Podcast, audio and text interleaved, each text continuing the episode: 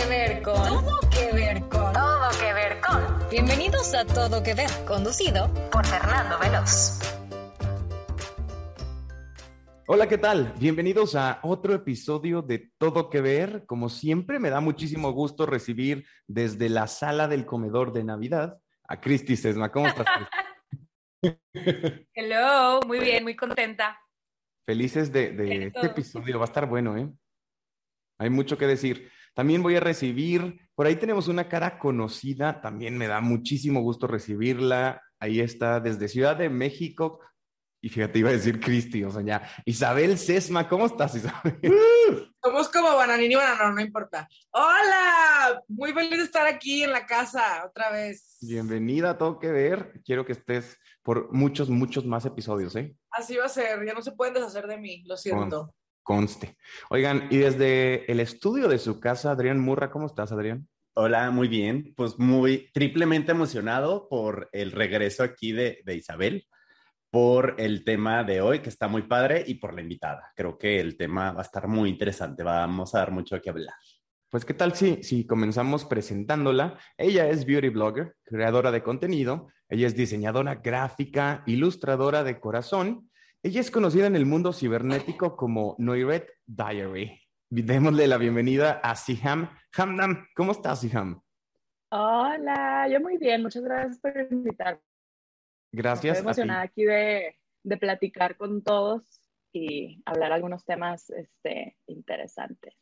Va a estar bueno. Oye, antes de, de irnos con el episodio, ¿por qué Noiret Diary?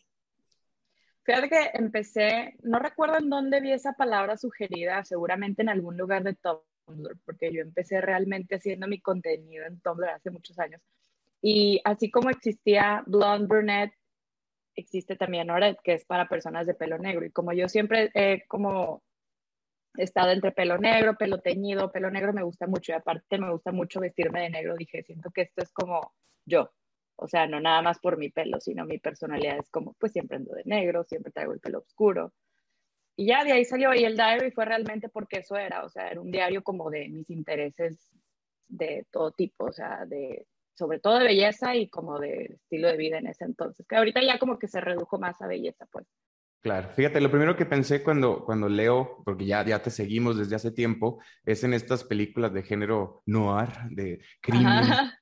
Blanco y negro y, y, y, todo eso, entonces también creo que tiene sentido y, y qué padre nombre. ¿Cuántos años llevas en, en, esto de creación de contenidos? Recuerdo que mi blog empezó en el 2013, diciembre de 2013. Uh -huh. Este, y desde ahí he estado muy enfocado en belleza, pero te digo, en Tumblr antes era más como de, pues de moda o de cualquier cosa realmente que me interesara, ¿no? Como que estaba muy, muy disperso, no estaba tan aterrizada la idea de, de belleza, ya que llegó Instagram cuando todavía era cronológico, ¿se acuerdan? Claro. Este, ahí fue donde me empecé a enfocar más en belleza a veces y ahorita ya es 100% belleza. Es muy raro que yo meta un contenido que no sea de eso. Pues ya vas a cumplir una década haciendo esto. Entonces. Ya sé, sí ver, es cierto, ver, no lo había pensado. Y, y nos invitas a cualquier cosa que hagas. Claro, invitadísimos todos. En este podcast, en Todo que Ver, nos encanta conocerte a través de la cultura pop. Y hacemos dos preguntas. La primera, ¿cuál será tu primer CCP o tu primer crush con la cultura pop? ¿Te acuerdas? Mi primer crush con la cultura pop. Yo creo que o sea, no crush como de, digo, sí, sí, sí también me aplica como mi, mi, crush, porque recuerdo que yo era súper fan de los Backstreet Boys, fan, o sea, ah. a morir, fan así, cañón, o sea, para mí era, yo veía los videos y era así como, y recuerdo que eso fue así como que lo que más llamó mi atención dentro de la cultura pop en ese entonces, o sea, cuando yo estaba chiquita. Antes de eso no creo que, no recuerdo que yo hubiera estado tan interesada en algo. Ya, bueno, esta pregunta la habíamos hecho. ¿Cuál de los cinco es tu favorito? Ay, ahorita yo creo que Kevin. Isabel, ¿te acuerdas de esta, de esta pregunta? Claro que sí. ¿Cuál es su favorito? Siento que no quiero juzgar, pero tal vez los juzgue.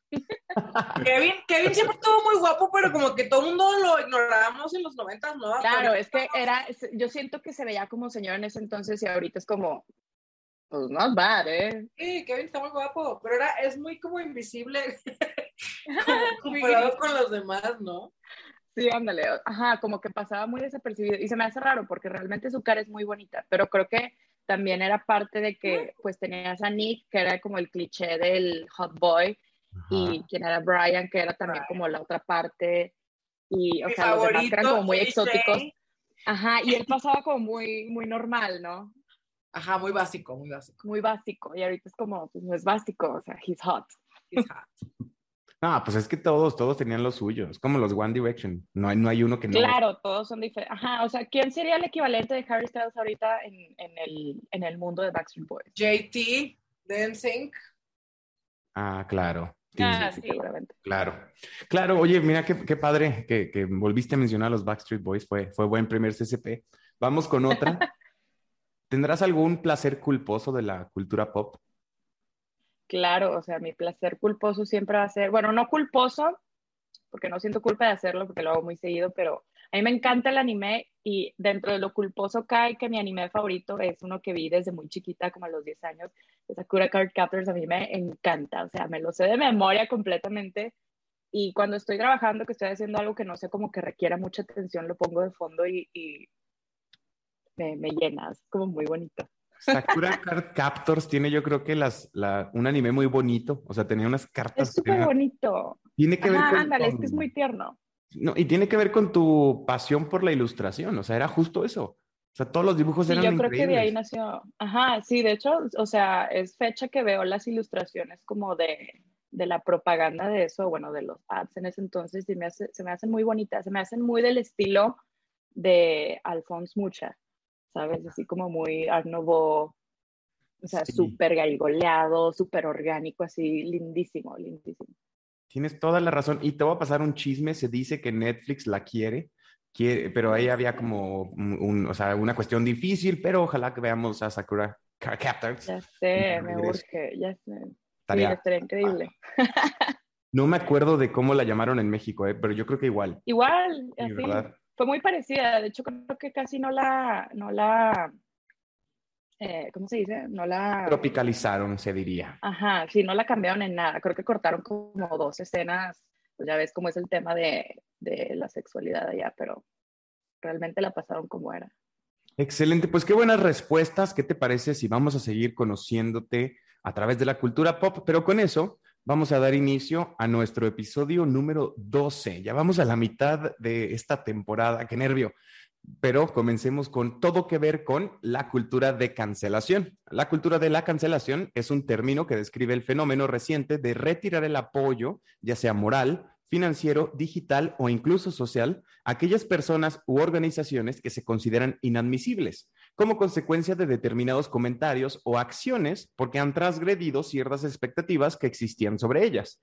En otras palabras, es un llamado a boicotear a alguien o algo, casi siempre una celebridad, que ha compartido una opinión cuestionable o impopular en las redes sociales.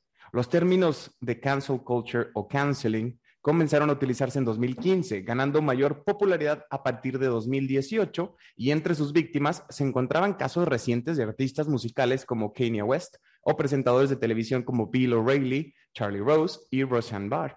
Aunque es una política que tiene su origen en las primeras fases de la Alemania nazi hacia los judíos y quienes no quisieran participar en el nacionalsocialismo. El debate sobre esta cultura de cancelación tiene básicamente dos posturas. La que se opone a ella, ya que lo considera como una censura que limita la libertad de expresión, y la postura a favor de ella, la cual considera que no hay censura, puesto que no es institucional, sino individual o colectiva, pero no impuesta por una legalidad, y considera el derecho a boicotear a un autor como parte de la libertad de expresión. Entonces, vamos con ustedes. ¿Qué es lo primero que pensaron cuando les dije todo que ver con la cultura de cancelación? ¿Sí, Ham? Yo de inmediato, sí, o a mí me llamó la atención ese tema porque está ligadísimo a, lo que yo hago como creadora de contenido de belleza, eh, porque es algo que ves todos los días, o sea, incluso yo como alguien que genera contenido, procuro tener cuidado en lo que voy a decir y, y siento que la línea se pierde en algún momento, o sea, como de me estoy midiendo o ya estoy dejando de ser yo para no, para no, ser cancelada, ¿sabes? Porque ese miedo existe ahí, porque puedes hacer mil cosas bien y luego haces una mal y esa es la que te va a explotar y ya vas a siempre tener esta reputación de, pues eres la que dijo X, ¿no? Sí, y ahora tan expuestos, o sea, ya por un comentario que difícil al estar todo el día pensando en, en todo, ¿no? O sea, que no se te salga, no, no lo sé. Claro, o cómo decirlo, qué palabra puedo usar para, para no lastimar a alguien, o, ¿sabes? Desde el uso de, del lenguaje inclusivo, que lo he tratado de meter como eh, en Instagram muy relajadamente, o a veces trato de evitar el uso de la palabra que termine en A o en O, como para, para no, no, no tenerlo que utilizar, ¿sabes? Porque luego no sé si alguien va a decir, qué exagerada que utilices la X o la E, generalmente uso la X, o de que, ¿por qué no usaste la X o por qué no usaste la E? Claro, y, y, creo que es algo que se va aprendiendo y entrenando. Vamos con Isabel. Isabel, ¿qué es lo primero que pensaste cuando te dije todo que ver con la cultura de cancelación? Bueno, me encanta que me hayas preguntado y, e invitado porque creo que es un tema que nos urge tocar. Como bien dice Soch, a todos nos van a cancelar en algún momento, entonces es importante empezar a hablar de esto ya, ¿no? Eh, como movimiento social creo que es bien interesante empezar a, a ver qué sigue, ¿no? ¿Qué otras propuestas tenemos como sociedad para la gente, porque pues no podemos desaparecer a alguien nada más porque cometió un error, ¿no? Todos tenemos el derecho de equivocarnos, entonces creo que es un temazo que se sacaron de la manga. Creo que ahí dijiste la clave, todos tenemos derecho a decir pendejadas, porque son pendejadas que tienes que aprender a no decirlas, pero hasta que las diga, yo creo que te vas a dar cuenta. Adrián Murra, ¿tú qué fue lo primero que pensaste? Sí, la verdad, sí es un tema que yo en lo personal tenía muchas ganas de que tocáramos aquí en, en Toque Ver. Este, estuve ahí en campaña mucho tiempo y se me hace que me voy a arrepentir porque parte de, del miedo de tocarlo es que es un tema delicado, la verdad. O sea, dijimos, anda, no nos van a cancelar a nosotros por andar hablando de esto. Pero es un tema en el que yo en lo personal siempre como que cambio de opinión. O sea, sí sé que es una realidad que históricamente ha habido eh, el sistema, el gobierno, la mentalidad de la gente, muchas cosas que han permitido que ciertas minorías este, mm, sean tratadas de una manera injusta, que cierta gente pueda gozar de ciertos privilegios injustos en cuanto a hablar o a tratar a otras personas de una manera que no debe de ser, pero este, y creo que la parte de la cultura de cancelación que ha hecho que esa esas personas se cuiden de lo que hacen, de cómo tratan a la gente, ya no por miedo a actuar mal, sino por miedo a que te corren de tu trabajo, a que te cancelen en redes sociales o a las consecuencias que está teniendo esta cultura, creo que es bueno.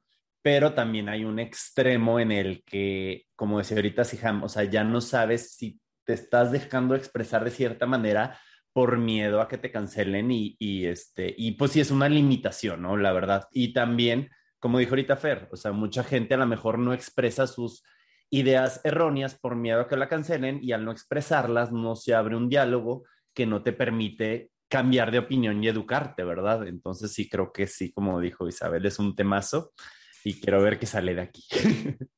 Pues ojalá que, que, salgamos más leídos, aprendidos, y, o, no, o no sé, o, o cancelados. cancelados. No, no, no, no cancelados. ojalá que no. Vamos con Cristi Sesma. ¿Qué fue lo primero que pensaste con cultura de cancelación?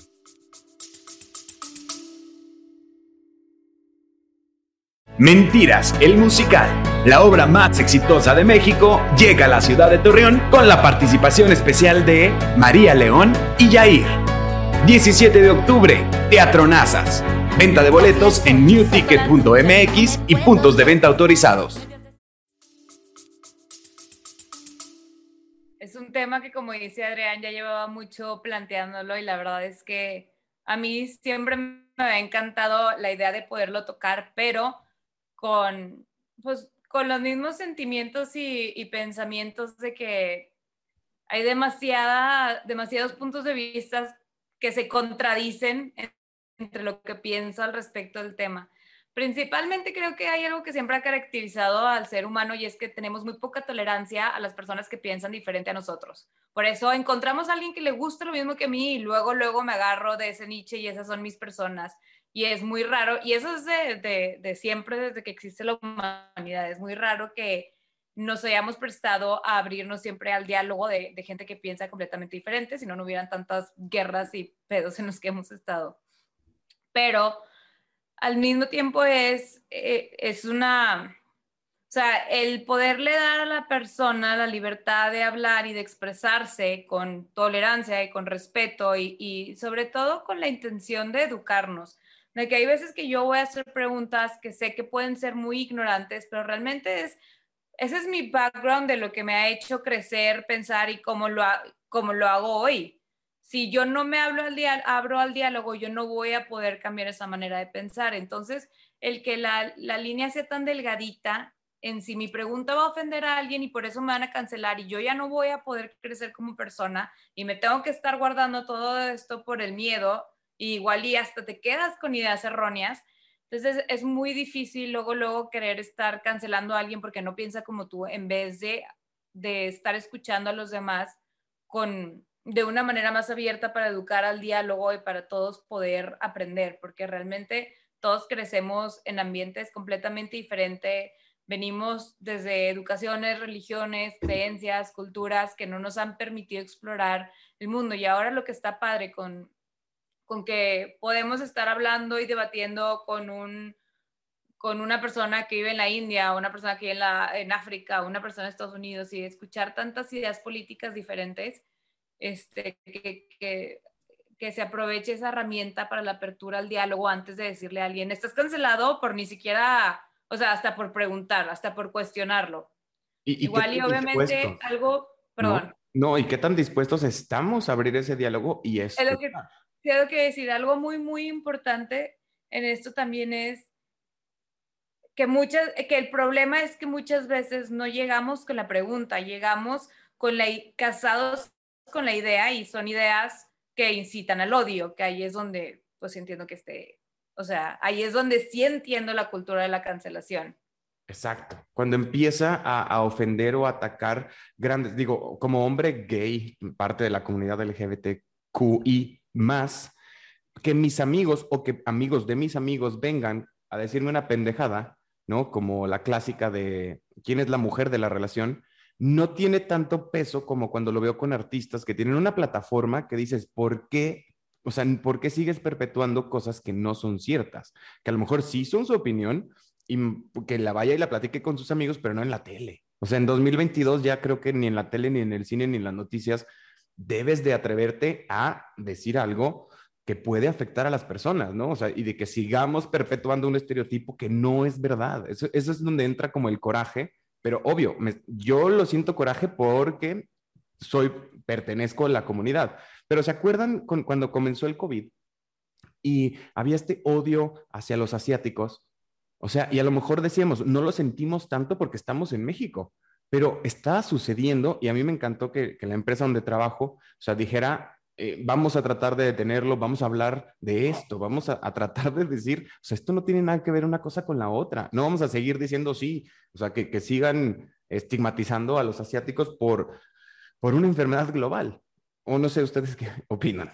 Y lo malo es que con el tema de la cultura de la cancelación y sobre todo con el tema de las redes sociales, o sea, llega un punto en el que tratan igual cualquier, vamos a decirle, error o motivo de cancelación, o sea, ya le hablan igual a la persona que cometió eh, un abuso de su poder, por poner un ejemplo, o sea, alguien que cometió un abuso de su poder en un trabajo y vamos a decir un, un hombre que abusa de mujeres o las acosa sexualmente, que es un delito, lo tratan exactamente igual que alguien que cometió un error y dijo algo, una pendejada, como lo que acabas de decir ahorita, Fer.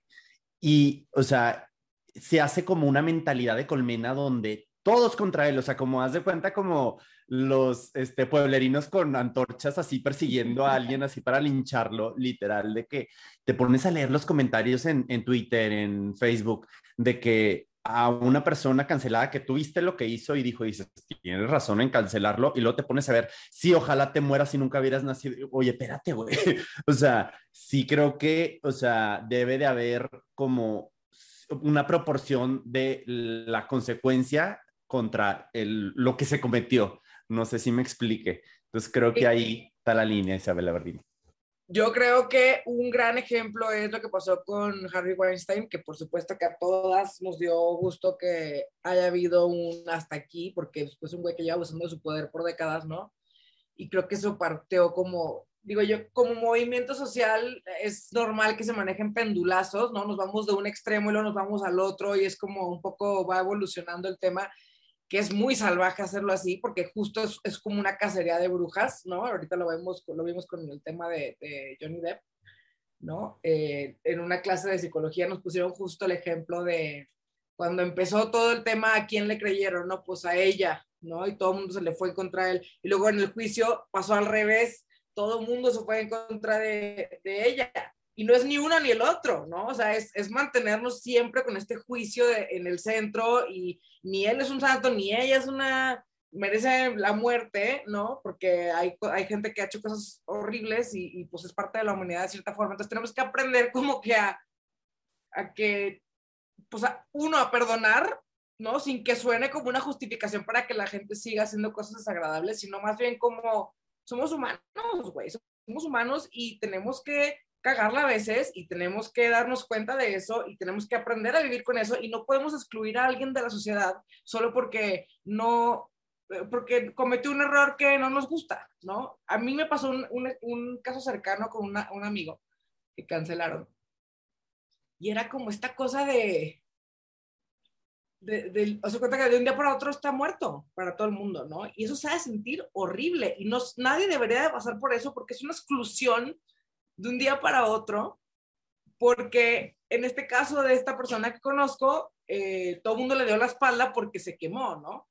Entonces es como de, pero ayer le hablabas, o sea, si no se, si no se hubiera quemado, no lo hubieran cancelado, le seguirías hablando, pero porque lo cancelaron, todo el mundo le dio la espalda. Entonces, ese tipo de, ¿no? De pendulazos tan agresivos pueden acabar en trigger warning, suicidio, eh, en muchas de estas, de estas personas que les pasan este tipo de cosas. Entonces, tenemos que aprender como a, a, a, a, ir al centro después de estos pendulazos y decir, ok, vamos a sentarnos, vamos a tener pensamiento crítico y vamos a tratar cada caso individual, ¿no?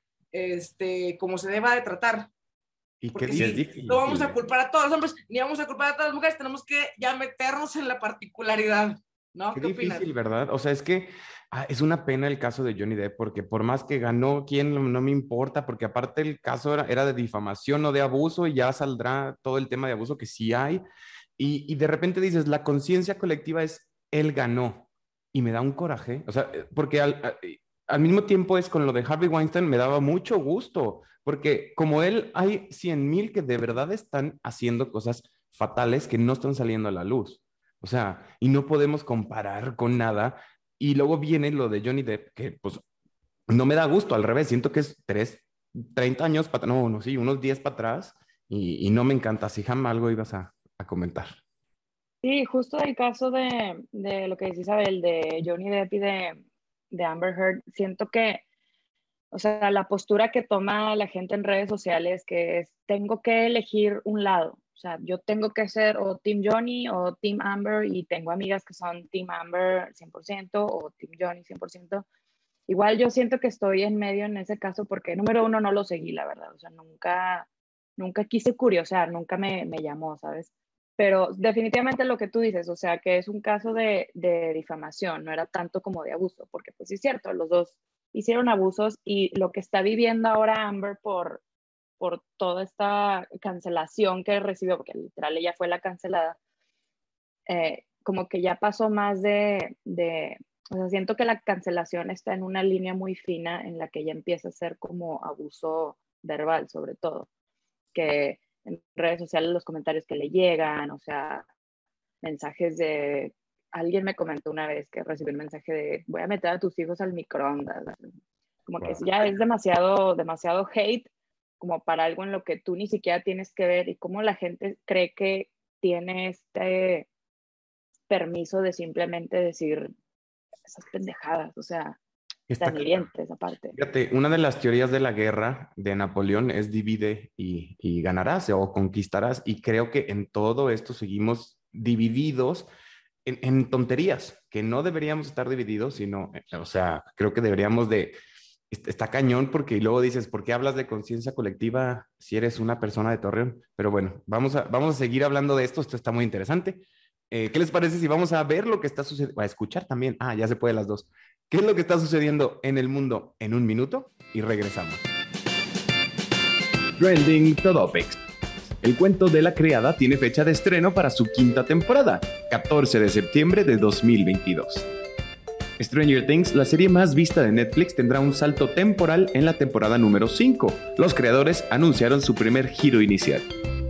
Warner Bros. suma una revelación más de la película Barbie, cuyo esperado estreno será el próximo verano. A través de sus redes sociales, la productora lanzó una imagen del coprotagonista de la muñeca más famosa de Mattel. Tras algunos meses de lanzar el primer vistazo de Margot Robbie como Barbie, fans y seguidores de la nueva película dirigida por Greta Gerwig pudieron conocer la caracterización de Ken. El juego del calamar anuncia su propio reality, sin peligro, pero con el premio más grande de la historia de Netflix y de los realities. 4.56 millones de dólares. La versión extendida de Spider-Man No Way Home regresará próximamente a los cines, prometiendo más momentos divertidos de los tres protagonistas, Andrew Garfield, Tom Holland y Tobey Maguire.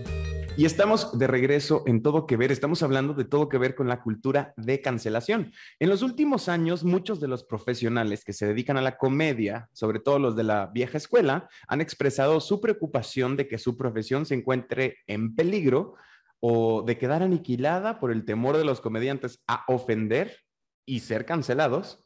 Pero, no obstante, otros cómicos, particularmente los que pertenecen a las generaciones más jóvenes, señalan que no se trata de censura, sino de establecer límites en el discurso discriminatorio y de odio. El tema ha causado mucha controversia últimamente, a raíz de que algunas rutinas de varios comediantes alrededor del mundo han sido objeto de crítica y polémica al incluir chistes que son considerados por muchos como racistas, homofóbicos o xenofóbicos. Por este motivo, muchos cómicos se han visto obligados a suavizar el texto de sus rutinas por temor a que alguien en la audiencia se sienta insultado. El tema sigue y seguirá siendo tema de debate y polémica. Mientras que muchos consideran que la cultura de la cancelación está acabando con la comedia, existen otros que dicen que esta industria está en perfecta forma, ya que nadie está siendo censurado, pues a fin de cuentas son las audiencias las que deciden qué es cómico y qué es ofensivo. ¿Estás de acuerdo, Cristi? Estaba pensando en este. Gervais. ¿Cómo se pronuncia el apellido? Sí, estaba pensando en él. Que él es de los que más habla así, pero al final de cuentas, creo que siempre se sigue saliendo con la suya. Y no es porque cuide sus chistes o porque tenga que dejar de hacer chistes. Es que siento que él encuentra un balance entre que tu chiste no incita al odio, sino es más bien una burla como se comportan los demás ante tales situaciones. Este, él es muy, muy bueno para atinarle a dónde darle en el chiste. Creo que los que se les empiezan a censurar es porque están incitando al odio y es un de que, güey, pues es que pues, te está dando risa algo que probablemente neta no da risa porque es a costa de alguien más que sí está sufriendo una cierta situación. Y eso, eso es lo que estaba pensando ahorita, por eso me perdí un poco. Y es que sí, en la comedia, como en todo, hace falta un balance, ¿no? O sea, creo que por ahí del 2005, 2007, la comedia se fue mucho al extremo de ser muy irreverente y de atacar a todos por igual y de como, como sobre todo en Estados Unidos, como que empezó es, esa tendencia a irse mucho a eso, que estuvo bien porque a lo mejor rompió con muchos esquemas que había, pero llegó un punto en el que si ya empiezas a insultar, este, grupos oprimidos, empiezas a, em, eh, repartir, o como dijo ahorita Fer, a, extender un, mensaje de odio, este, entonces ahí creo que sí es cuando debe ser un poquito como, pues, uh, sí mesurada, ¿no? O sea, o sin nada más cuidar ese tema, ¿no? Sí, lo que yo estaba pensando es que, por ejemplo, haz cuenta que, por ejemplo, este güey, en vez de hacerte un chiste de, no sé, estos güeyes porque eran esclavos, no, no se burla de ellos, se burla más de los que esclavizaban. Entonces, como te estás no te estás burlando de la situación, sino te estás burlando de lo absurdo de que la gente opresora hacía este tipo. Entonces, no te estás burlando de la minoría, te estás burlando más bien de los opresores. Los opresores, justo, eso es lo que hace. Mencionando, sí, perdón, dale. No, no, no, dale. Que eso es justamente lo que hace Ricky Gervais y por eso lo hace tan elegantemente y por eso no lo cancelan, porque él hace su chamba bien. Ahora, los que se quejan de que ya no pueden decir nada es justamente los cómicos que nomás tienen ese recurso para hacer comedia. Entonces, porque no, no lo dicen los grandes cómicos, ¿no? Lo dice aquí este pinche Franco Escamilla, ¿no? Ni nada contra Franco Escamilla, pero, pero antes de que me lleguen todos su, su ejército. Antes de que te cancelen. De que me cancelen los Franco Escamilla fans, pero, y Derbez también dijo, ¿no? Cuando ya no se puede hacer nada, y es como de, no, güey, o sea, se puede hacer mucho.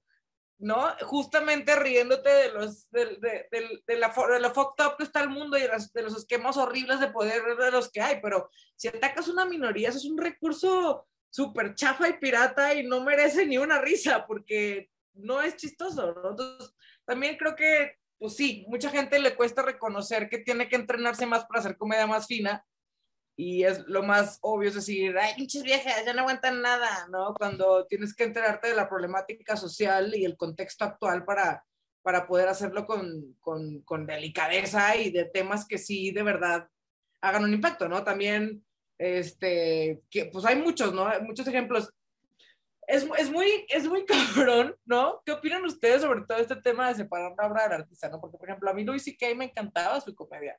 Y es como de, y me duele decir todavía como de, ay, me gusta un chorro lo que hace, porque pues sí hizo un acto pues horrible, ¿no? Y, no se lo deseo a nadie, pero pues como cómico es una joya. Creo que sí. A mí nunca me dio risa, ¿eh, Luis y que Entonces no me dolió. Pero, pero sí, sí me ha pasado. Al artista de, de, de la obra y, y, de la obra de la situación. Y hay gente que dice que no hay que separarla, o sea, no sé, no sé. Claro, yo creo que a, cierto punto, como decíamos, no es, eh, ojalá que no vuelvas a actuar o a presentarte en ningún lugar, pero a lo mejor sí, apágate tantito, compadre, porque lo que hiciste está mal. O sea, sí tiene que tener consecuencias. No sé cuántos años, no sé cuántos meses, no sé cuántas horas, eso yo no lo voy a decidir, pero como todo nos pasa en estas cortinas de humo y se nos olvida. Me, me acordé ahorita de Pau Niño de Rivero que también se le fueron encima los de Chihuahua cuando en su primer eh, película de Netflix. Sofía, Sofía. Perdón, Sofía. Pausa otra. ¿Qué dijo? ¿Qué dijo? Pau. No, Sofía Niño de Rivero, que, que les echaba un poco, pero creo que sí era situacional. O sea, qué risa, ya lo habíamos tocado, eh, cuando yo a mis hermanos les puedo decir lo que yo quiera mientras no se los diga nadie más. Entonces, yo sí, como, como por norteño, entendía que, pues, qué risa los de Chihuahua y no se me hacía la cosa más, más o sea, no se me hacía raro que, que estuviera echándoles carrilla. Me, daba risa, pero la chava dice de, o sea, tuve amenazas de muerte de chihuahuenses. O sea, sí está heavy y, y es que cada quien, siento que, pues sí, si te, si te está dañando por algo, pues o, no la escuchas, o sea, ahí la estás cancelando al no escucharla y no vas a ir a pagar boletos por ir a verla. ¿Sí, Ham? Claro, sí, o sea, justo eso se me hace como el punto perfecto de, de lo que dijiste, esa es la verdadera cancelación, o sea, dejar de consumir. Yo en el momento que algo no me gusta, lo dejo de consumir, ¿sabes? Por ejemplo, a mí, hablando de comediantes, a mí me daba mucha risa Carlos Vallarta, que la verdad es bastante crudito, o sea, yo creo que hace bromas de más pesadas. Y no recuerdo, ya fue hace buen tiempo, una que, que, que vi, no sé, en YouTube y dije, que ya se me hace como grosero, o sea, creo que esto ya está incitando el odio, ¿sabes? Y lejos de estar cancelado, yo no sé nada de él desde ese día, o sea, dije, ya no voy a consumir esta persona, o sea, no consumirla a nivel si me sale recomendado en, en mis redes, o sea, yo soy mucho de, no quiero ver algo, silencio las palabras, le pongo, no me interesa este anuncio, no me interesa este tema, o sea, la manera de cancelar más, más sana posible, ¿sabes? Pero lo que dices, o sea, por más que tú hagas eh, bromas así como la de Sofía Niño de Rivera, que se te hace ligera, que es más como carrilla, como la shit, pues sí cierto, así hablan. Siempre va a haber alguien en internet que por motivos personales lo va a tomar como una ofensa personal y no nada más eso, sino la va a llevar al extremo de, de esta cancelación ya agresiva, como de incitar el odio en grupo, o sea, justo lo que decías, como colectivo. Y el que no se lo tome personal va a ser una polaridad que se lo crea verdad, ¿eh? O sea, acuérdense de Facundo cuando estaba en, en, su programa, tuvo muchísimos, pero me acuerdo de este perfecto, donde hacía como a un menonita que vendía drogas y queso. Y de repente mucha gente decía es que los menonitas venden droga. O sea, imagínense dónde está el alcance de un chiste. Que dices, no, no pasa nada, pero ¿cómo no? Si se lo estás poniendo en televisión abierta, a no sé cuántas personas, sí, sí es irreverente, sí, sí te puede causar risa, pero ya que empiezas con que todos los menonitas venden droga, o sea, por, por un sketch de, de Facundo está cañón. Oye, es que ahí nosotros también estamos bien güeyes para no Estamos. Sí. lo que están lejos, los, los chistes súper denigrantes hacia la mujer que ahorita dicen de pasa nada, es un chiste, sí pasa, porque a lo mejor tú que te parece un chiste no, no lo vas a aplicar en tu vida real, pero fulanito que tiene otra cultura y que viene de otro lado lo va a tomar como, sí, a huevo, las mujeres tienen que estar en la cocina porque pues para eso son buenas. O Choco seguramente es mujer, ¿sabes?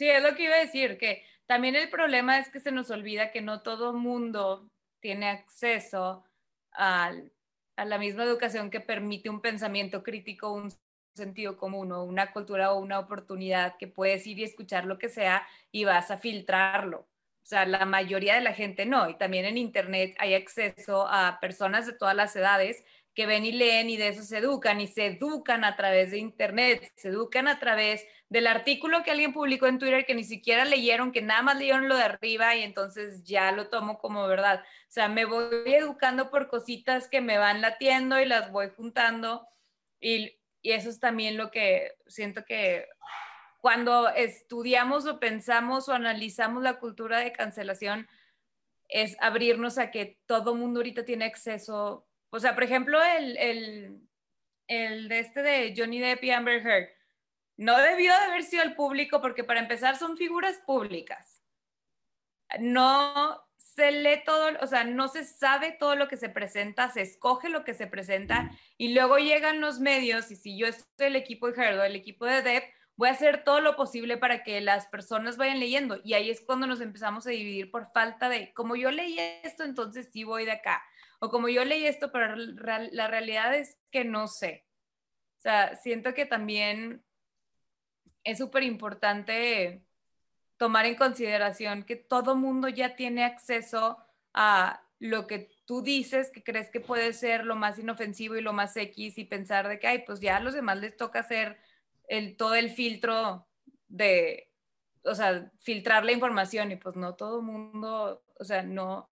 Yo, sí hubiera metido, Cristi, en este caso tan mediático, un poco como de, de actualización o educación de, de no no es lo mismo para todas las personas. O sea, si hubiera referenciado, digo, e, está cañón porque todos estábamos ahí viendo, digo, yo no vi el caso ni, ni lo seguí, pero todos estábamos un poco pendientes de lo que estaba sucediendo, ¿no?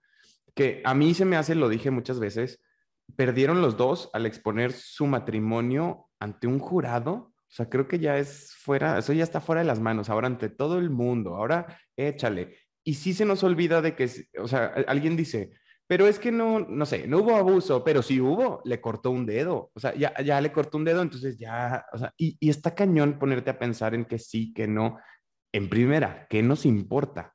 No me importa, no me va a dar de comer, no me va a dar aire para vivir, no me va a dar nada. O sea, se me hace una tontería que ya llegará otro caso, pero esa misma tontería digo, ojalá en México sucediera así con tantos casos de abuso hacia la mujer, hacia los niños, hacia las comunidades pues minoristas, minoritarias, minoristas, ¿eh? minoritarias, que de verdad necesitan este tipo de plataformas. No las tenemos y no las vamos a tener. Y Facebook no lo es. Y sabes que me recordó mucho al, al, ¿se acuerdan del primer episodio de Black Mirror? El de que, uh, el de las pantallas que eran unos cerdos. ¿Se acuerdan? ¿Lo vieron? Ah, ya, del, del político que se da el cerdo, ¿no? Justo me, me, se me figura así. Todos ahí estamos consumiendo el, el pinche trial, todos viendo la tele, todos embobados, todos tragándonos los sesgos de la cultura americana que lo vende como si fuera la, un Super Bowl, ¿no? Y, y, ahí también tenemos que ser más responsables como consumidores, porque ahí estábamos todos. Entonces, es como un ciclo ahí vicioso, porque al mismo tiempo la, la media maneja los pensamientos, entonces sí tenemos que tener esta cosa de la reflexión y de la desconexión y de decir sí, pero no, ni todo, ni nada, ni nunca, ni siempre, ¿no? O sea, hay que estar viendo bien qué está pasando. Y esto me lleva, ya hablando de cultura pop, metiéndola. ¿Ya vieron la segunda temporada de, de, Today Show? Today Show, Morning Show, perdón. Morning Show, no, no, no. Me dijiste que está buena, ¿verdad? Tarea, véansela, porque justo habla de la cultura de cancelación y lo que pasa ya después de eso, ¿no? Porque la mayoría de la gente lo, lo hemos vivido hasta el punto donde se cancela a la persona y ya no sabemos nada de la persona, pero ¿qué pasa con la persona, no? ¿Cómo vive su vida después? Y fíjate Tiene que todo era un... el derecho a ser parte de la sociedad todavía, te digo, no la puedes excluir porque se equivocó. Entonces, habla sobre eso y es súper interesante y de verdad veanlo porque tenemos que comentarlo, porque lo pinta, o sea, pinta el personaje de, de ¿cómo se llama? De Steve Carell. ¿Qué pasa después de toda esta cancelación? Fíjate que cuando salió, nosotros nada más vimos la primera temporada y cuando salió mucho de los comentarios eran, o sea, precisamente lo que tú estás diciendo, pero era un comentario en contra de la serie, de, es que a mí porque me interesa ver cómo van a reivindicar a una persona que cometió esos hechos, cuando pues al contrario, ¿no? Pues sigue siendo parte de la sociedad y creo que es un, un- un tema muy interesante y, y algo que hay que tocar de qué pasa después estas personas que las cancelan. También yo creo que la cultura de cancelación no siempre es tan efectiva. O sea, por ejemplo, en el caso de Harvey Weinstein, pues tuvo que ser una revolución y tuvo que ser en contra de todos y cero tolerancia contra el abuso de la mujer porque ya era un extremo. Pero seguramente ahorita y sobre todo ahorita en 2022 ya hay mucha gente que tiene el acceso y el poder y ya el conocimiento de qué hacer cuando los cancelan. O sea, me imagino una Olivia Pope, tipo la de Scandal, de que, ay, te cancelaron porque la cagaste en esto, entonces, ahora eh, escóndete tantito, ahora eh, saca tu video llorando con tu apology y ahora, o sea, creo que ya está tan, este, tan estudiado eso por la gente que tiene el poder y el acceso que ya saben la manera de esquivarlo, ¿no? Entonces van a seguir cometiendo los mismos actos que cometen, pero pues ya, ya con un manual de cómo salirse de ellos. Y cómo se nos olvida rápido también, ¿no? Las Kardashian son profesionales. Cada O sea, todo seis que pasó años. en Astroworld y pasó un mes, nadie está hablando de Astroworld ya, ¿no? Sí. Y así Es- constantemente. Cada seis años, esto es política, esto es política humana, política social, así funcionan las cosas. O sea, vi- ah, viene temporada de política, véanme cómo eh, se me ensucian mis tenis. O sea, de verdad, ah, ya, bravo por eso y qué padre, y vamos a condenar todo lo demás. Y encima, como sociedad, vamos a tomar postura de uno de los cuatro partidos políticos que nos tocan en México. O sea, y aparte, uno, y nos vamos a pelear como familia si hablaste mal del otro. O sea, que nos importa en lugar de estar preguntando cosas más importantes. También digo, ejemplos. eh, la película esta de Lo que el viento se llevó, Gone with the Wind, tiene mucho que ver con esta cultura de cancelación. O sea, decían, es que es racista, es que eh, perpetúa todo esto de, de los esclavos, y, pero sí, pero esto sucedió. Creo que, que, que Ah, sí. refleje una película lo que realmente pasó, no la hace racista. No lo sé. puede cometer errores de estereotipar personajes de minorías, como ha pasado en Breakfast at Tiffany's, que el personaje este, que, que es de una persona de origen de Asia, que es un cliché, o como ha pasado en, este, en Huckleberry Finn, que dicen la palabra para mencionar los afroamericanos que no se debe de mencionar. Pero, y si han cometido errores, que está bien que, que los señalemos nada más para darnos cuenta que está mal, pero el regresarse atrás a ver todos los tweets de una persona y qué dijo mal en 1998. Bueno, en 1998 no había Twitter, ¿verdad? Pero, o sea, en qué la regaste hace años, o Friends porque es racista o gordofóbico, pues ya fue, o sea, mejor si en lo nuevo que está saliendo voy de acuerdo que lo señales, pero ya que te pongas a perseguir, a mí eso ya me suena que es más bien como gente que tiene una vendetta personal y que, que está buscando material y no es tanto por porque le parezca raro, ¿no? Sino que se está aprovechando de este movimiento para echarle a, los perros ahí en- encima a la gente por algún motivo este, personal, ahí, alguna venganza o algo. A mí ahí cuando haces eso me suena como que, sí, o sea, como que hay igual y un nicho de personas que esto les empezó a dar una oportunidad de ser escuchados, entonces siguen queriéndose pelear por buscar una justicia porque igual y en un momento se sintieron como, mm, como, pues, no sé, como las minorías. Entonces ahora es buscar la justicia como a toda costa. Me recuerda mucho a todos estos experimentos de la psicología social que se hacen de lo fácil que somos manipulables. O sea, que no me acuerdo bien cuál era en el que ponían a, invitaban, no sé, supongo que a nosotros cinco personas y cuatro eran actores y yo no. Y ponían una pregunta y todos ustedes decían una respuesta mal y yo me sabía, o sea, primero yo llegaba muy confiada contestando y cada pregunta, todos ustedes la contestaban mal, pero la tenían bien. O bueno, no sabíamos si la tenían bien o no, pero todos ustedes tenían la misma y yo no. Entonces como que vas poco a poco, porque pues al final de cuentas somos seres sociales que queremos pertenecer, que queremos sentirnos partes de, de un ambiente. Entonces, y la gente iba cediendo, iba como, pues dejándose influenciar, dejándose manipular. Y son reacciones, creo, Cristi. Al final, si alguien viene y le hace algo a alguien que yo quiero, voy a reaccionar inmediatamente. O sea, no, no me voy a esperar a ver, ah, ¿tendrá razón o no tendrá razón? O, o sea, creo que ya viene ahí el como el, y, y cómo reaccionas a esto. Y también tienes que aprender a, a, a, saber cómo hablar y cómo actuar, o sea, y conocerte de, de, que no te pase, pues, en esta situación. Creo que seguimos, el punto tiene que ser la plataforma donde estás. O sea, si estás llegando a todo el mundo, pues creo que sí tienes que tener más educación. Y aquí viene algo que siempre Miguel decía, Miguel Alejandro decía y dice que alguien no hizo bien su trabajo. Todos estos chistes son chistes fáciles. Chistes que sales con la tuya porque no te dio el coco para pensar algo más intelectual, o no digamos intelectual, pero algo más, más con, con, con, con cosa que no ataque a nadie. Entonces el chiste fácil, como en Friends, pues me voy por eso o me voy por aquello.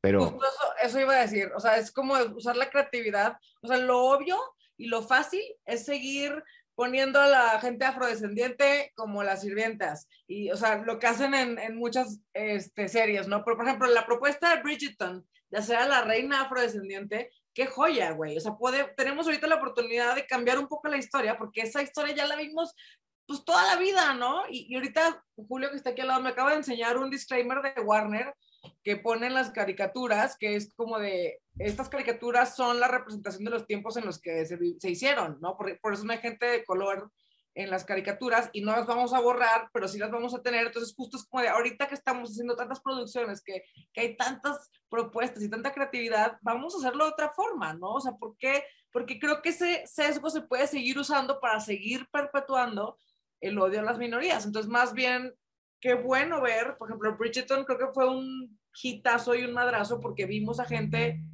como duques, afrodescendiente, ¿no? Que nunca lo habíamos visto así y, y, y hasta el ojo se acostumbra. Y dices, órale, ok, a huevo, ¿no? O sea, porque claro. son historias de ficción.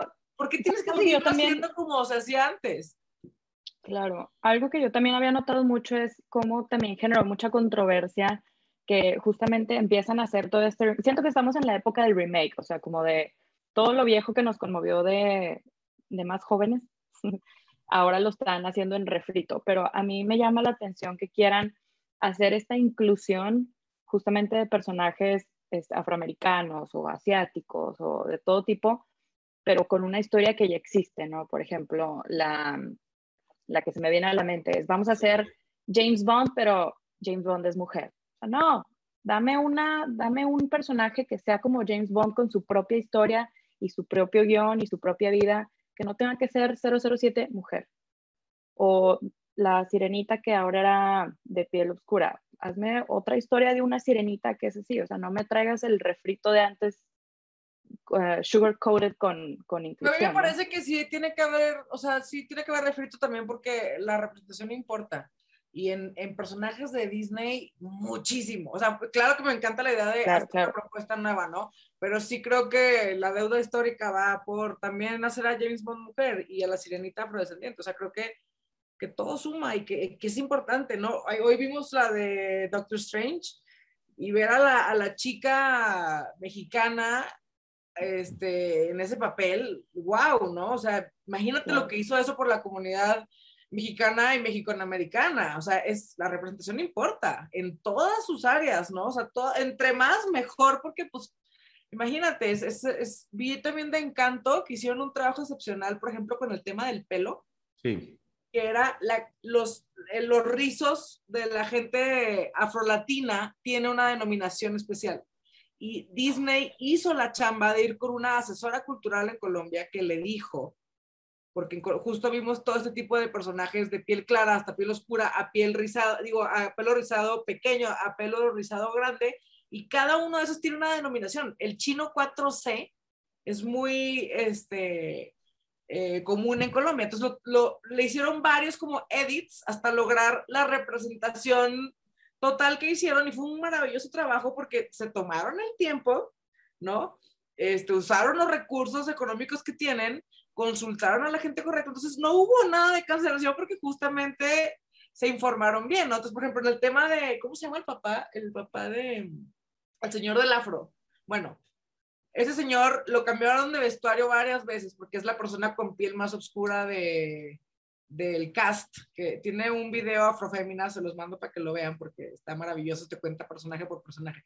Pero primero lo pusieron con chanclas, ¿no? Y los otros señores, por ejemplo, estaban de traje con zapatos. Entonces era como de, ¿por qué a él lo pones más fachoso que a los otros señores? Entonces era como de, ok, entonces le pusieron zapatos, ¿no? Y lo primero le pusieron la guayabera blanca y lo fue como de, no, la guayabera blanca en Colombia se utiliza para bodas, ponle otro color, entonces le cambió la guayabera amarilla. O sea, ese tipo de detallitos hacen toda la diferencia y, y, ves videos de niños que se identifican con los personajes y pues eso es priceless, ¿no? Ese es justo el punto de todo esto.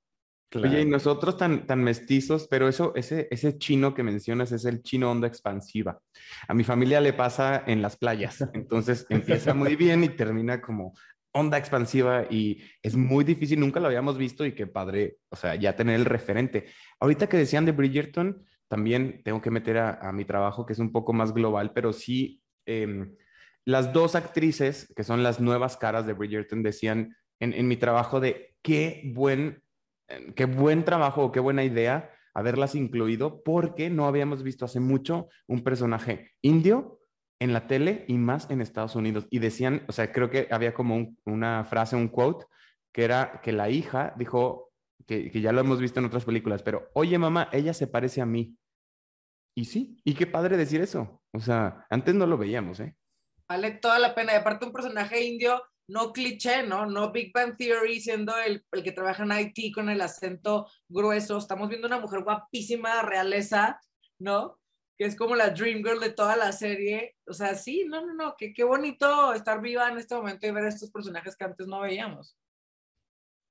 Adrián, íbamos, íbamos a comentar algo. No, sí, no estoy de acuerdísimo con lo que dice Isabel. O sea, la inclusión sí es muy necesaria y todo suma, pero sí, en lo que decía sí, regresándome un poco, o sea, creo que también esas eh, decisiones de hacer el, el remake con, con, un personaje sí suma y qué padre que te puedas ver representado y qué padre. Esto, bueno, Encanto es una historia nueva, pero qué padre la niña de Colombia que está viendo un ejemplo de lo que ella nunca había visto y dice, güey, qué padre. Pero sí siento que también es una decisión a veces no, no tanto por inclusión, sino este, económica, ¿no? O sea, el tema de volver a hacer la sirenita y no hacer una historia nueva, con creadores nuevos, con voces diversas, pues es porque ya saben que la sirenita tiene su público o al menos van a eh, crear controversia y mínimo la gente la va a ir a ver, ¿no? O este, no sé, el James Bond, hasta creo que eh, ponen como en un segundo nivel, o sea, porque, como decía Sihan, ¿por qué no hacen una historia nueva de, de, de, una mujer que tenga los atributos o mejores atributos de los de el 007? Y, este, y también todo el tema de que incluyan latinos, pues también, o sea, qué padre, pero sí es una decisión de negocios en Estados Unidos porque la mayoría del público es latino, o sea, entonces también, digo, ahí les beneficia por todos lados, ¿no? O sea, tonto si no lo hace. Y estas decisiones son situacionales. Creo que los estamos obligando a que hagan eso y eso me da muchísimo gusto. ¿Qué les parece si, si vamos a ver y a escuchar la nota curiosa y regresamos? Nota curiosa. Todos nosotros emitimos luz, pero mil veces por debajo de lo que es capaz de captar el ojo humano. Como si fuéramos un gusiluz, como si, parafraseando a Paulo Coelho, todos brilláramos con luz propia, el cuerpo de un ser humano emite luz visible y la intensidad de la luz sube y baja a lo largo del día. Esta luz visible difiere de la radiación infrarroja, una forma invisible de luz que procede del calor corporal. Pero ¿por qué no la vemos? Porque es mil veces menos intensa que los niveles a los que son sensibles nuestros ojos. Y todas las criaturas lo hacen. De hecho, no estamos ante un superpoder humano. Prácticamente todas las criaturas vivientes emiten una luz muy débil que se cree es un subproducto de reacciones bioquímicas que involucran radicales libres. Para obtener más información sobre esta débil luz visible, investigadores japoneses emplearon cámaras extraordinariamente sensibles, capaces de detectar fotones individuales. Cinco voluntarios varones sanos de unos 20 años fueron colocados con el torso desnudo frente a las cámaras en completa oscuridad en habitaciones a prueba de luz durante 20 minutos cada 3 horas, de 10 de la mañana a 10 de la noche durante 3 días. Los investigadores encontraron que el brillo del cuerpo subía y bajaba durante el día, con su punto más bajo a las 10 de la mañana y su pico a las 4 de la tarde. Estos hallazgos sugieren que existe una emisión de luz relacionada con los relojes corporales, probablemente debido a cómo fluctúan nuestros ritmos metabólicos a lo largo del día. Además, los rostros brillaban más que el resto del cuerpo. Esto puede deberse a que los rostros están más bronceados que el resto del cuerpo, ya que se exponen más a la luz solar y el pigmento detrás del color de la piel, la melanina, tiene componentes fluorescentes que podrían amplificar esa minúscula producción de luz del cuerpo. Dado que esta luz tenue está relacionada con el metabolismo del cuerpo, este hallazgo sugiere que las cámaras que pueden detectar las emisiones débiles podrían ayudar a detectar afecciones médicas. Una prueba más de que la mayoría de lo que nos rodea es invisible para nosotros y que debemos usar la ciencia y también los instrumentos de medición creados gracias a la tecnología para establecer modelos que nos permitan aproximarnos un poco más al pálido reflejo de la realidad. Y estamos de regreso en Todo que Ver. Estamos hablando de todo que ver con la cultura de cancelación. Siham, ¿será que en este episodio vamos a llegar a una conclusión sobre este tema? Yo creo que vamos a concluir que no hay una conclusión. O sea, la gente siempre es impredecible, te digo, o sea, lo que comentábamos desde un inicio, nunca vamos a saber cómo va a reaccionar eh, en su mayoría el Internet, que es lo que hace que exista realmente la cultura de cancelación. Nunca vamos a saber cómo van a reaccionar a algo, nunca vamos a saber si, si estamos haciendo bien. La realidad que yo pienso es que no, o sea, no, no, hay, no hay un lado bueno y un lado malo. O sea, lo que hagas siempre va a parecerle mal a alguien por mejor manera que lo hagas y, a lo mejor sí, sí estás en, el derecho de ser cancelado, pero o sea, a, qué, a qué límite, ¿no? Como comentaba que fue Cristi Sesmar, que dijo que hay gente que trae como otras cosas en su mente, entonces en el momento de cancelar y, de clavarse con, con, esta cancelación y de ser hostiles, están desahogando otra cosa que, que tienen ellos, o sea, y, y, tampoco podemos ponernos a tú por tú con otras personas para validar nuestro punto, o sea, realmente lo que tenemos que aprender es a dialogar, o sea, eh, ¿cómo es este dicho de agree to disagree? Y qué difícil, ¿no? O sea, qué difícil lograr eso porque de repente nuestra educación te dice, pues no opines, o no digas, o no hablemos de ciertos temas. O sea, sí está cañón, creo que, o sea, creo que lo, principal cuando hablemos de cultura de cancelación es pensar en a quién le conviene que esta persona ex sea cancelada. O sea, a qué parte o a qué población o a quién le está conviniendo, ¿cómo se dice? ¿A quién le conviene? Es lo que quiero decir. Se beneficia.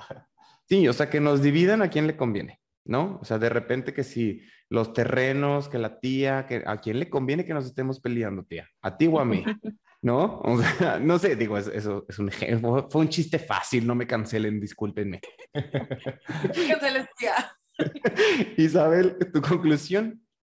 Me gusta, me gusta mucho lo que dijo Siham. Sí, hay que aprender a dialogar. Me quedo con eso de lo que dijo, me encantó.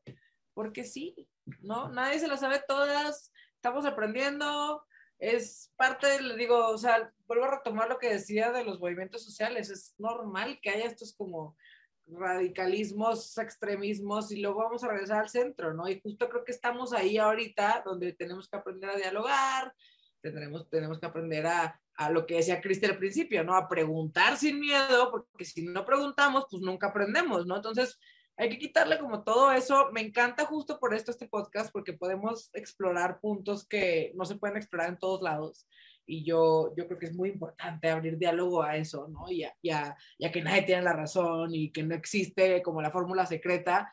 Yo sí creo que nos estamos acomodando como sociedad. Eh, vemos muchas estas cosas de, de, pues muy desagradables, ¿no? Que le pasan a celebridades, que justo lo que decían ahorita de de los hijos en el microondas y eso. Eh, trigger warning, muy tarde. pero, pero justo, perdón, fue un brain fart.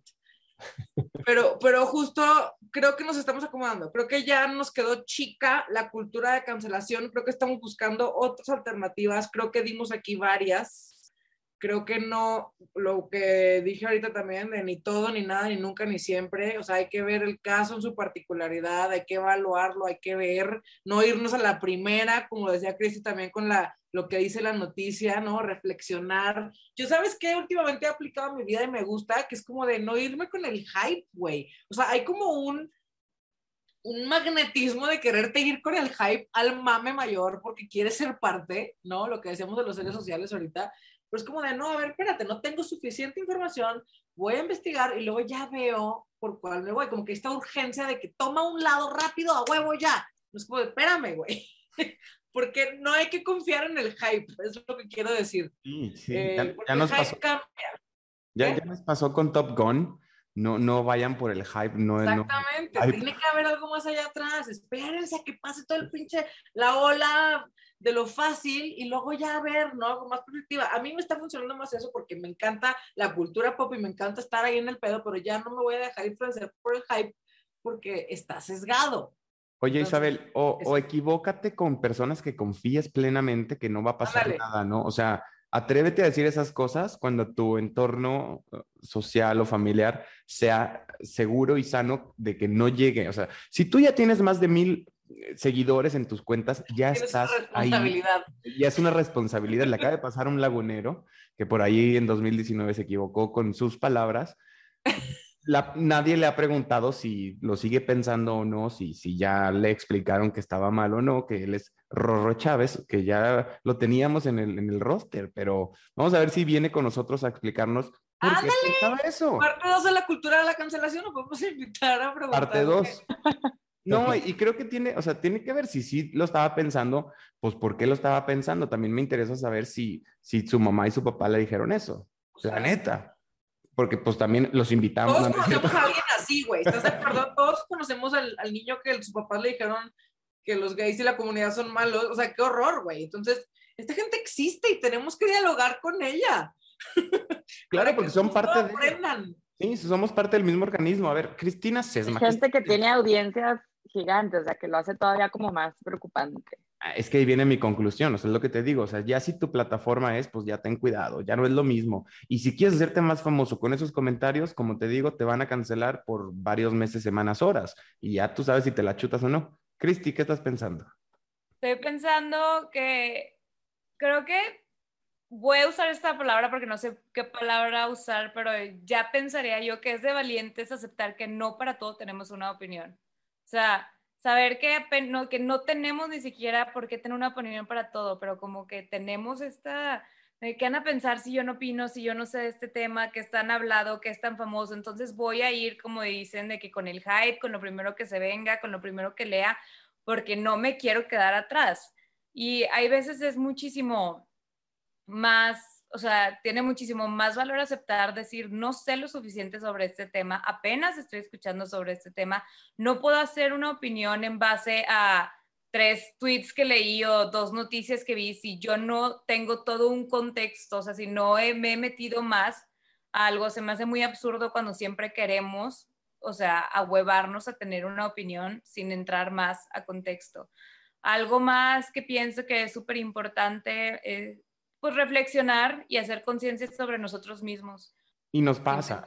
La conclusión no es, no es cállate, sino es pues habla con quien más confianza le tengas, creo. Pero sí, háblalo. No, sí, no, pero no hables al aire. O sea, yo no voy a venir a decir aquí cualquier pensamiento que tenga cuando me puedo educar un poquito el tema y sobre todo si lo estás haciendo cuando ya tienes, como lo decíamos, de que pues igual y muchos seguidores o mal cosas, o sea, o más cosas que sepas que hay mucha gente que te sigue y que escuche tu opinión y ya, o sea, cuida la manera en la que hablas, investiga, edúcate en confianza, lee, o sea, hay mil información para poder hablar un poquito más educadamente antes de nada más llegar y bla, Pues sí. o asume las consecuencias de eso. Que también pasa. Adrián Murra, ¿qué estás pensando? Pues no, me encantó todo lo que dicen todos, la verdad es que sí es cierto, o sea, creo que la clave este, Siham dijo este, introspección, creo que también este, el diálogo, no, tú dijiste diálogo, ¿verdad? O sea, la clave está como en saber dialogar, saber, y Isabel fue, digo, Cristi fue la que dijo más como introspección de por qué me está brincando esto, y creo que ahí está la clave, o sea, cuando se nos sale de las manos la cultura de la cancelación, es cuando hasta se siente así como una, eh, una satisfacción en la persona que está cancelando a alguien en, o sea, esta necesidad de tener la razón, o sea, ni siquiera estás buscando un diálogo, ni siquiera te estás cuestionando qué es lo que pasó, sino más bien quieres como reforzarte que tú tienes la razón o hasta te vas con el hype, como dijo Isabel, de lo que está opinando todo el mundo y ni siquiera haces como la introspección o la investigación de ver qué es lo que en realidad está pasando. Ahorita que estabas diciendo tú eso de que justo lo que dijo Isabel, de que, ok, seguir el hype, ahora en qué me voy a enfocar, de qué voy a hablar, me acordé de este meme que me da mucha risa, o sea, no es un meme fijo porque cambian los temas, pero es el de, ya me cansé de ser experto en Amber Heard y Johnny, ahora soy experto en Shakira y Piqué, o sea, y va a pasar una semana y, y va, va, a haber otro tema, ya me cansé de ser experto en Shakira, ahora soy experto en esto, y así va a estar toda la eternidad la cultura de cancelación. Y creo que así es como, no me acuerdo quién dijo al inicio, las Kardashian son como se deslindan de sus cancelaciones, o sea, simplemente las ignoran, ¿por qué? Porque saben que va a pasar otra cosa de lo que va a hablar la gente. Y se van a enganchar en ese hype y se les va a olvidar esta otra cosa. Y así es como vamos evolucionando. Y es política mexicana. El típico look over there, o sea, y ya todo el mundo volteó para allá.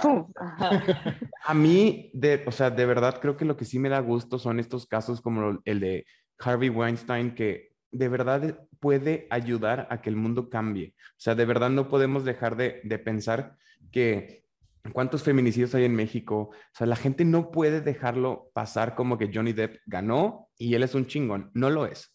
O sea, ya si llegó al jurado, es un baboso y tiene todo en contra y, y ahí, la neta, todos estamos perdiendo. O sea, no podemos dejar sí me da gusto, la verdad, que, que, pasen este tipo de cosas, que tenemos que tener un chivo expiatorio para que varias personas abran los ojos, sí creo eso, o sea, y ni modo. Creo que ahí sí, yo sí diría, y ni modo. Y, y tan fácil irnos con los chismes y cómo se va forjando la cultura, me da miedo. O sea, me da miedo que de repente alguien pudiera decir, este me cae mal, vamos a decir que hizo esto, o sea, y el niño que gritó lobo o la niña que gritó lobo, qué difícil. Les voy a platicar una anécdota que parece chiste, pero fíjense, o sea, yo, tres, tres hermanas, mi mamá, en algún punto de mi adolescencia, yo pensé que a todas las mujeres les llegaba su regla el mismo día. O sea, a mí, a nadie me lo explicó, ¿no? Antes yo creo que, bueno, tampoco lo, lo, investigué, pero pues yo pensé que les llegaba el, el, justo el mismo día a todo el mundo, a todas las mujeres de todo el mundo. Y le dije a mis amigos. Imagínate, o sea, no, y mis amigos todas. también lo empezaron a, a, pasar de que, o sea, porque se enteraron que a, a alguna de nuestras amigas le había llegado su regla y de que, ah, entonces todas tienen con razón y empezaban a justificar hechos de estigmas de esa situación que no teníamos educación sexual. O sea, yo creo que tendríamos 12, 13, 14, pero la verdad fui culpable de perpetuar el estereotipo de que a todas les pasaba el mismo día. O sea, está cañón. Y, dices, bueno, lo dijo sin querer, sí, y hay muchas cosas que decimos sin querer diario, ¿no? Y justificamos nuestras acciones. Igual, igual es como dices, no, no investigué, pero pues te estás yendo casi 20 años atrás, 20, sí, sí, pues sí.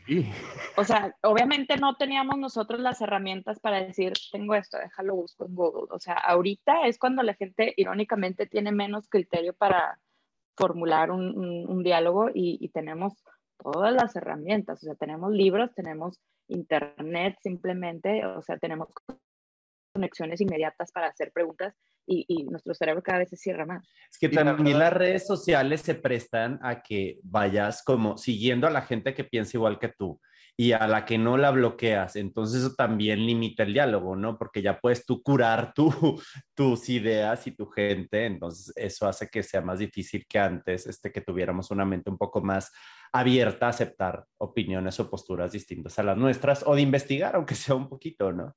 Y, y no investigar porque está cañón, o sea, ¿quién, ¿quiénes lo hacemos, la verdad? O sea, si, si, pensamos en casos recientes como todos los que han mencionado, pero Belinda y Nodal, alguien se puso a investigar, ¿dónde investigo? O sea, ah, pero ahí se le fueron encima.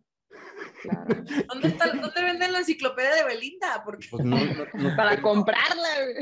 Ah, fíjate que yo vi un hilo en Twitter, pero que crees todo. Como lo decíamos. pero hablando de Twitter, fíjate que a mí se me hizo ah. padre cuando metieron esta como actualización, ya tiene rato, que no te deja retuitear ni, ni citar un tweet, este, sino que sea de un artículo si no has leído el artículo por lo menos abrir la página y cerrarla, pero que ya registre que ingresaste a, la Híjole. me hace muy bien. Ojalá, Porque luego de ahí viene todo el, ¿cómo se llama? El clickbait de los títulos de esta es la razón por la que Belinda la traicionera de Juan Nodal y así de, ah, bueno, ¿sabes? Ojalá pudiéramos hacer eso con las personas, ¿verdad? No, tú no leíste ninguna fuente, tú cállate. No, no es cierto, no estoy censurando a nadie. Solo estoy Cancelado. Mira para allá. Oigan, me encantó platicar con ustedes, de verdad creo que eh, parte 1, parte 2, parte 80. Vamos a tener que, pues, terminarlo aquí de, de, alguna manera. Podemos seguir platicando en redes, que nos escriban, que nos digan qué opinan de la cultura de cancelación, porque es un, es un temazo que tenemos que seguir dialogando y hablando. ¿Qué les parece si vamos a, a una parte más digo, más bonita, que me recomienden algo que ver, hacer, leer, escuchar, cancelar. ¿Sí, Ham? Ah, ¿Qué les puedo recomendar? De, de, escuchar, fíjate que, bueno, va a ser muy random, pero esta semana a mí me encanta Sky Ferreira y acaba de sacar una nueva canción por fin. Creo que va a sacar un álbum, pero por lo menos ya sacó su single, se llama Don't Forget. La he traído on repeat todas las semanas, se las voy a recomendar. Está como chenterona, o sea, siento que ese es como su, su vibe. Me gusta un chorro, se lo recomiendo. Lo vamos a escuchar. Isabel, ¿qué nos vas a recomendar? Yo les voy a recomendar Killing Eve. Eh, es una joya, está por salir que la cuarta temporada. Eh, es bien padre porque justo, bueno, ya, ya les había dicho sobre, sobre Burning Show, la segunda temporada, véanla por, por lo que ya hablamos hoy, pero Killing Eve me parece un personaje bien padre como mujer, ¿no? Como lead female, entre Sandra O y, y ¿cómo se llama ella? Ese me fue el nombre, bueno, X, la que interpreta Killing Eve, me parece genial eh, todo lo que hacen, todo lo que deshacen, cómo te hace sentir muchas cosas. Creo que tiene mucho que ver con lo que hablamos hoy, porque también están haciendo como nuevos roles para mujeres y, y por eso me hace, no sé, como que toda la cultura pop creo que la engloba muy bien. Yo le recomiendo eso. Oye, y última temporada, ¿eh? Última temporada, ¿verdad? Sí, señor. Nos acaba. Cristi Sesma. Ay, es que no sé si había recomendado esta película por algo del tema parecido. ¿La del sillón? No. ya escuché que también está el pantalón asesino. ¿eh? No, la de The Hunt. Sale Matt Mikkelsen. Y es de un profesor que da clases a primaria y a una niñita como de 6, 8 años le gusta y le trata de dar un beso y él se quita y le dice que oye no porque es el profesor. Pero pues la niña se siente medio rara, va y cuenta la historia diferente y pues es todo lo que le pasa a él. Como, o sea, nadie busca comprobar nada y como todo, pues, The Hunt, lo están casando. Ya, a mí también me ha recomendado esa, ¿eh? Está bonita. La es que me encanta esa película, está muy, muy bien hecha. Sientes toda la ansiedad, pues el estrés. Tú sabes lo que es la, o sea, tú aquí estás del lado de la verdad porque ves lo que pasa. Entonces, sí, esa se las recomiendo mucho. Y falto yo. Adrián. Yo les voy a hacer una pre-recomendación porque no la he visto, pero tengo muchas ganas de ver la película que van a estrenar este viernes 23 de junio en cines, que se llama Todo en todas partes al mismo tiempo. Este, suena súper interesante, la verdad. Ya la este, vi, está buenísima. No ves. Veanla, veanla, ¿La viste?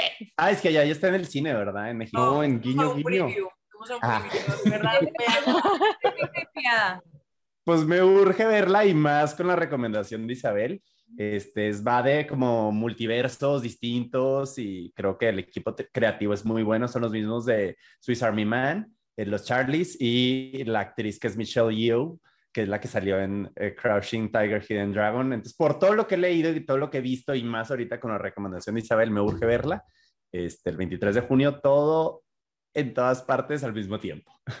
Me gustó. Yo les voy a recomendar una serie de Amazon Prime que acaba de estrenar su tercera temporada y tiene todo que ver con la cultura de cancelación, de Hollywood, del machismo, de todo lo que está mal en el mundo y se llama The Voice. Que yo le hubiera puesto a los chicos porque está bien difícil pronunciar porque él lo dijo la voz o los chicos, no, The Voice.